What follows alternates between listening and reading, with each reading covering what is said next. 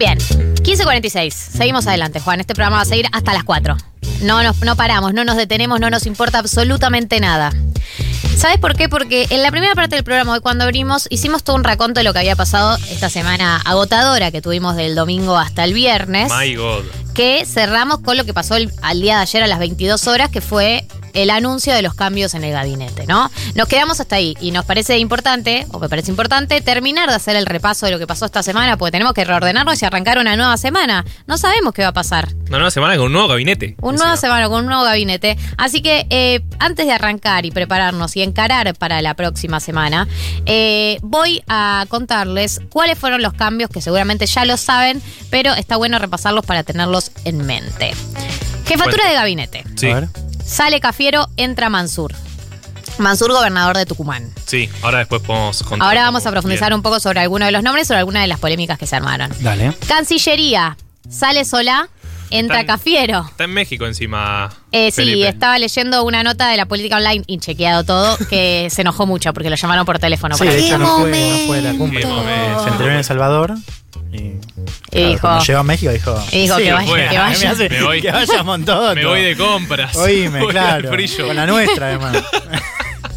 Me quedó un poquito de viáticos. Sí. Eh, bueno, Cancillería, eh, sale Felipe Solá y a Cafiero le dijeron, bueno, Cafiero, te queremos agradecer por tus servicios, pero ahora vas a ir a Ah, otro rol. Bastante bien igual. Bastante bien. ¿Qué aptitudes hay que tener, no? Como qué formación hay que tener para Querer ser un buen candidato. No, para ser un buen candidato para ser jefe de gabinete y a la vez ser un buen Ah. candidato para ser canciller al No, mismo por eso. tiempo. Querés viajar, ser canciller, no sé. Está bien, estás ahí. ¿No? Sos Santiago Cafiero, te ofrecen ser. A mí nunca me quedó claro igual de cuáles peso, fueran. Es una posición de peso, por eso, Claro. pero ibas a estar fuera del gobierno y te ofrecen ser canciller, obvio. Y claro, está la lectura de, bueno, ¿qué pasó ahí? No, lo que digo es eh, que me sorprende de, de Cafiero, que tampoco nunca me quedaron, me quedaron claros cuáles eran Claro, las virtudes de Cafiero, aptitudes. sus aptitudes, ni para ser jefe de gabinete, ni tampoco para ser canciller. ¿Viste? Ante todo es un hombre de confianza de Alberto, ¿no? Sí. Me parece que esa parece ser la clave principal, Bien, ¿no? Un hombre ok. de Alberto. Según el, el puesto de laburo, vos vas cambiando un poco el CV, viste el currículum. Para mí, Cafiero pone tipo, amigo de Alberto. Ya está. Amigo de a, Alberto. a ver qué consigo.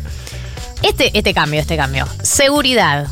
Sale Frederick y vuelve el histórico El- Aníbal Fernández.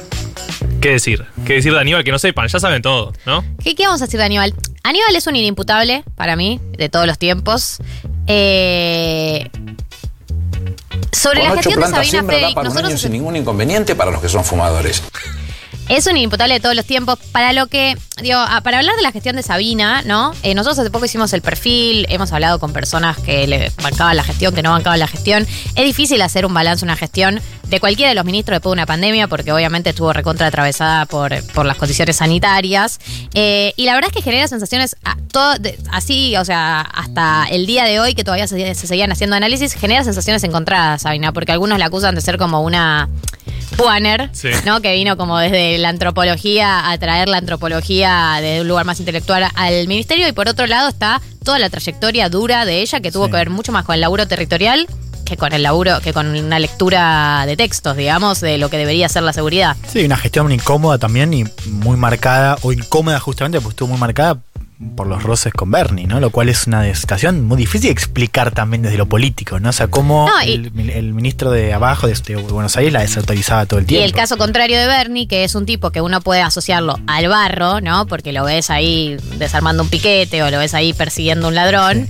Pero tampoco queda claro que su gestión haya sido una gran gestión en términos prácticos ni que tenga tantos hitos. bueno, eh, ser en- en responsable términos de, una de las gestión. principales Sí. crisis de seguridad del año pasado. Exacto. Entonces, los, digo, la- el debate en seguridad de tipo academia versus barro, eh, creo que no está saldado Claro. y que tampoco queda claro que el motivo por el que se va Sabina eh, tenga que ver necesariamente con que haya tenido una mala gestión, sino me parece con la repartija de nombres y el equilibrio de nombres dentro Sí, del que parece un poco fue lo que pasó con Solá, digo, alguien que ya tenía el bolito picado, pero que en último tiempo se había acentuado, digamos, en el gabinete y ahora, bueno, cayó en- o parece haber caído. Pasa que a alguna le va a tocar también lidiar, ¿no? Con Hmm. eh, todo lo que se vienen también de debates ambientales, ¿no? Porque a Solá le había tocado con el acuerdo de Cancillería con China, con un- todos Sí. los debates que tengan que ver con qué empresas o qué acuerdos económicos con países del mundo vienen a la Argentina y en qué condiciones, y hay que tener la espalda Sí. en este momento Bueno, para dar ese En debate. base a eso había leído un tuit que creo que es bastante sintomático que decía eh, que, que, chicos, eh, la beca no es Cancillería, la beca es, es ambiente para este gobierno. Sí. Y, bueno, está a Cabandía que no lo cambiaron. Eh, ¿A quién? A Cabandía. ¿Qué es? ¿Ministro de? Ambiente. Medio ambiente. Ah, ok. Dale, Juan. Presentó la renuncia y. Ah, era un chiste que no. Sí, sí, sí. Hoy estoy no entendiste, no, no, no entendió, no, para mí fue mala de Gali, Ok, para mí fue mala entendiste, entendí, sí, sí. listo, perfecto. Cabandier, que está Miren en medio ambiente, por si no miren sabían. nombres. Si se van a aliar en mi contra, bien. voy a acusar. No, bueno. Llamala a Mechis. Eh, sí, cuando Mechis no está, quedo muy sola. Agricultura, Ceba Basterra, entra Julián Domínguez, que fue ministro de Agricultura entre 2009 y 2011 y también fue presidente eh, de la Cámara de Diputados entre 2011 y 2015 y también fue candidato eh, por la provincia de Buenos Claro, Aires en la precandidato. histórica, Sí. precandidato en la histórica interna con Claro, Aníbal con Fernández. la Morsa. Con la Con, Morsa. eh, La interna quien, de la quien Morsa. fue denominado en ese momento como la Morsa. Una trayectoria. yo- Julián Domínguez, no sé qué me genera, pero sí sé que tiene una trayectoria bastante sólida, digamos, eh, dentro del kirchnerismo. Como que es un, un kirchnerista. Sí, dentro del duro. peronismo también. Claro, ya venía exacto, antes, en los peronista, 90. Es un Claro. peronista. Bueno, pero también, digamos, 2011, 2015, Sí, no, no, digo, claramente, tuvo claramente. un protagonismo en los años kirchneristas también, que creo que habla también de una persona de confianza, de que, que ya, ya gestionó, ¿no? Algo de Mm. eso, tipo, esta persona ya pasó por la gestión. Y creo que hay algo de em, del cambio de nombres que fue Alberto Fernández trae toda una serie de nombres out- outsiders, vamos a decirlo, gente que eh, no tenía tanta experiencia de gestión, que por ahí le caía bien ideológicamente o que pensaba que podía ser buena idea, y hubo mucha crítica de tipo, che, esta gente no sabe gestionar, como bueno, tienen buenas ideas pero no gestionan bien, nos falta gente con, que haya Sí. estado ahí en el Estado, que conozca la burocracia, que conozca la gestión, que conozca eh, todo eso, y creo que muchos de estos nombres también están marcados por esa lectura. Sí, los que entran son hombres peronistas con experiencia, ¿no? Creo que eso lo reúne a casi todos. Buena bio esa, ¿no? Hombre peronista con experiencia, Tinder. Sí, sí, sí. Eh, en educación sale Trota, entra Jaime Persic. eh, está eh, asociado a el mundo de las políticas universitarias de la provincia de Buenos Aires. En 2011 fue asumido como rector de la Universidad de Harlingen. Eh, y eh, por lo que estuve leyendo de personas vinculadas al mundo de la educación, por lo menos tienen una lectura mucho más amigable que la de Trota. Trota fue uno de los ministros que más críticas recibió desde que está en su cargo, que más se, se pedía su La renuncia, la salida.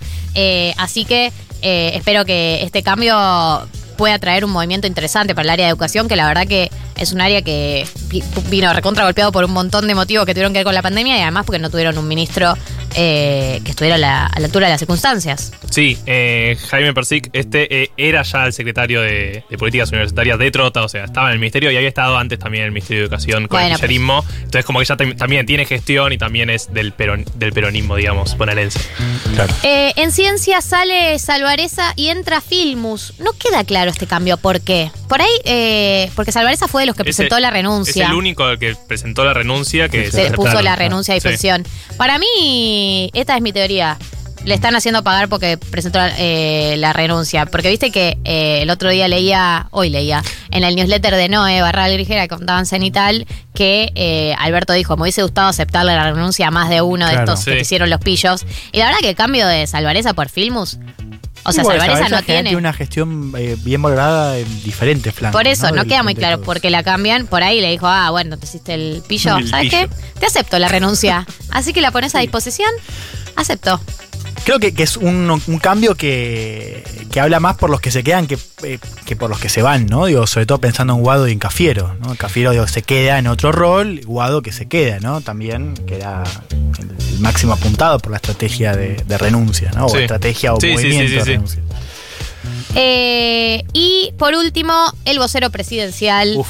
Juan Pablo Biondi, se retira con una carta de despedida que publicó ayer y entra Juan Ross, Juan Ross, que es de- del núcleo de Pepe Albistur, ya hemos hablado de Pepe Albistur un este amigo, programa. muy amigo de, Muy amigo de Alberto Fernández. de Alberto, pareja de Victoria, Victoria Tolosa Paz. Bien, estos son los cambios. Ahora, hay un debate, yo no sé que nos quedan cinco minutos de programa, pero hay un debate que lo vamos a saldar en cinco minutos. Eh, hay que decir que arrancamos y cinco el programa. No le Esas quiero. cosas hay que decir. No, ni No, llegaron no. los chicos, están ahí paviando. No, no llegaron todavía, los he permitido pisar el pasto. No, mentira. Eh, hay un debate que se planteó que tiene que ver con la figura de Juan Mansur, ¿no? Que es el nuevo jefe de gabinete, ¿no? Que es gobernador de Tucumán y que es conocido, además de por su trayectoria principalmente como eh, en el área de salud, ¿no? Fue viceministro de salud en San Luis, también fue salud- ministro de salud en Tucumán, después fue finalmente eh, ministro de salud de la Nación. Eh, que es que desde el momento en que él eh, vuelve a Tucumán para convertirse en gobernador, eh, estuvo marcado por eh, posturas conservadoras, principalmente por el caso de la niña de 11 años que había sido violada por la pareja de su abuela en Tucumán y quería tener un aborto y la obligaron a tener a, a hacerle una cesárea Mm. que Mansur defendió. Y también por otra serie de posturas conservadoras que lo que planteaban es, bueno, ¿qué significa esto? ¿Significa que ahora el gobierno tiene un giro conservador? ¿Significa que, bueno, todos estos avances progresistas que tuvimos eh, se ponen en pausa? Hay una nota, eh, igual siento que esto me gustaría charlar más en profundidad, quedan tres minutos. Hay una nota de Mayra Arena, ¿no? Que habla un poco, que ella plantea algo de, bueno, el gobierno dio un giro a la izquierda desde lo discursivo, digamos, un giro progresista, hablan con la E, sacan el DNI no binario, qué sé yo, eh, todo bien con todo, pero si haces un giro hacia la izquierda, pero no le mejorás la situación económica a la gran mayoría de la gente, porque al fin y al cabo ella lo que decía es como les están dando cosas a minorías, pero después está la gran mayoría de la gente que no le mejora la situación económica del día a día, y ella asocia como la derrota vinculada a este giro de la izquierda progresista que en teoría no va de la mano de eh, políticas económicas que ayuden a las mayorías. Yo creo que ahí el acento, digo, eh, está puesto, debería estar puesto más en la carencia, digo, más en, en que el gobierno no, re- no le resuelve la vida a la mayoría de la gente que en el giro progresista, digo. Es que eh, eso es lo que a mí me Eh, pasa. A mí en general. me cuesta encontrar como Esta crítica que no es una crítica nueva, baja, sí. no es una crítica nueva, la crítica que le hacen tipo, ah, estás, Sí. eh, estás centrado en el feminismo y por qué te olvidaste entonces. Nadie se olvidó, o sea, no es que no mejoraron la situación económica del país porque sacaron Claro, el DNI no digo, binario, acento digamos, no es que ahí, le, le destinaron el, el PBI al, al cupo laboral trans.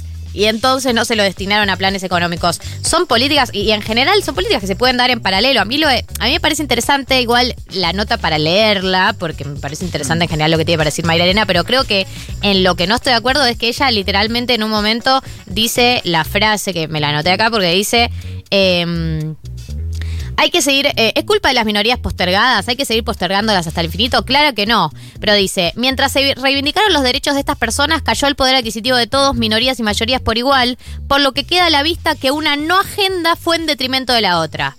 Entonces, eh, ella acá está planteando que una va en detrimento de la otra y eh, a mí personalmente me parece que no hay ningún indicador que apunte a que se que haber priorizado una agenda de derechos y de avance, uno puede ahí decir, bueno, por ahí esa agenda no le interesa a, la- a las mayorías y lo entiendo, pero eso es decir una cosa y otra cosa es decir que haber eh, avanzado en derechos es en detrimento de no avanzar en políticas económicas más inclusivas. De acuerdo con eso, o sea, no me parece que no hay correlación. Ahora creo que hay algo en común a eso, algo de fondo ahí, que es la desconexión.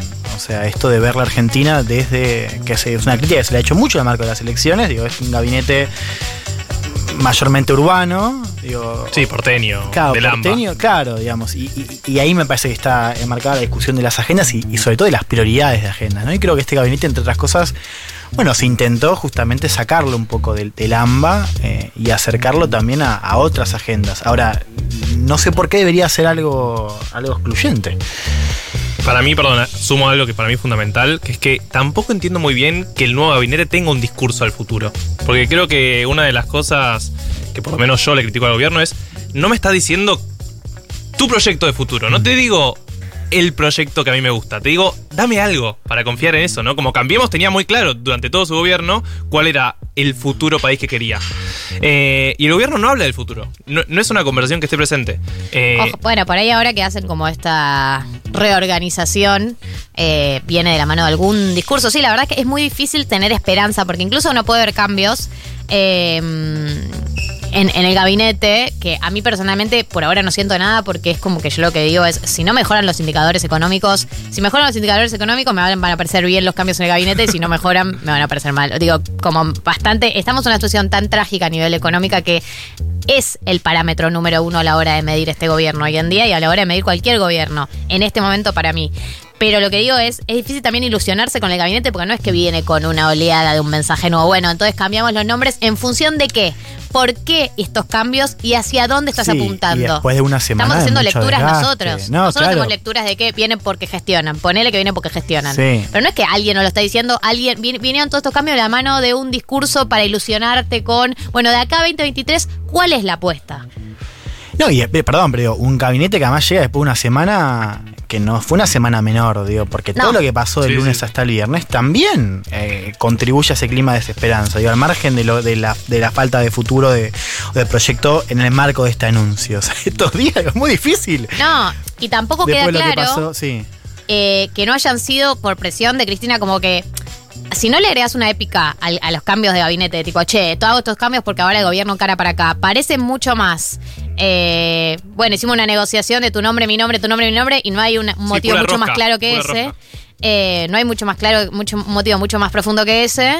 Eh, y en cambio, incluso si no hubo un motivo más profundo que ese, vendeme algo más. Dame alguna épica de algo, porque de acá a 2023 hay que tirar de alguna manera. Por ahí esto va a suceder en las próximas semanas y nosotros nos estamos adelantando, pero bueno, la situación es que hoy en día estamos todos nosotros haciendo interpretaciones y, y poniéndole una. Los que tienen ganas de ponerle épica se la ponen ellos mismos, que, la- que lo que nos transmiten desde el gobierno, que, que lo que te transmiten es el peor momento del frente de todos desde que se volvió a juntar para las elecciones.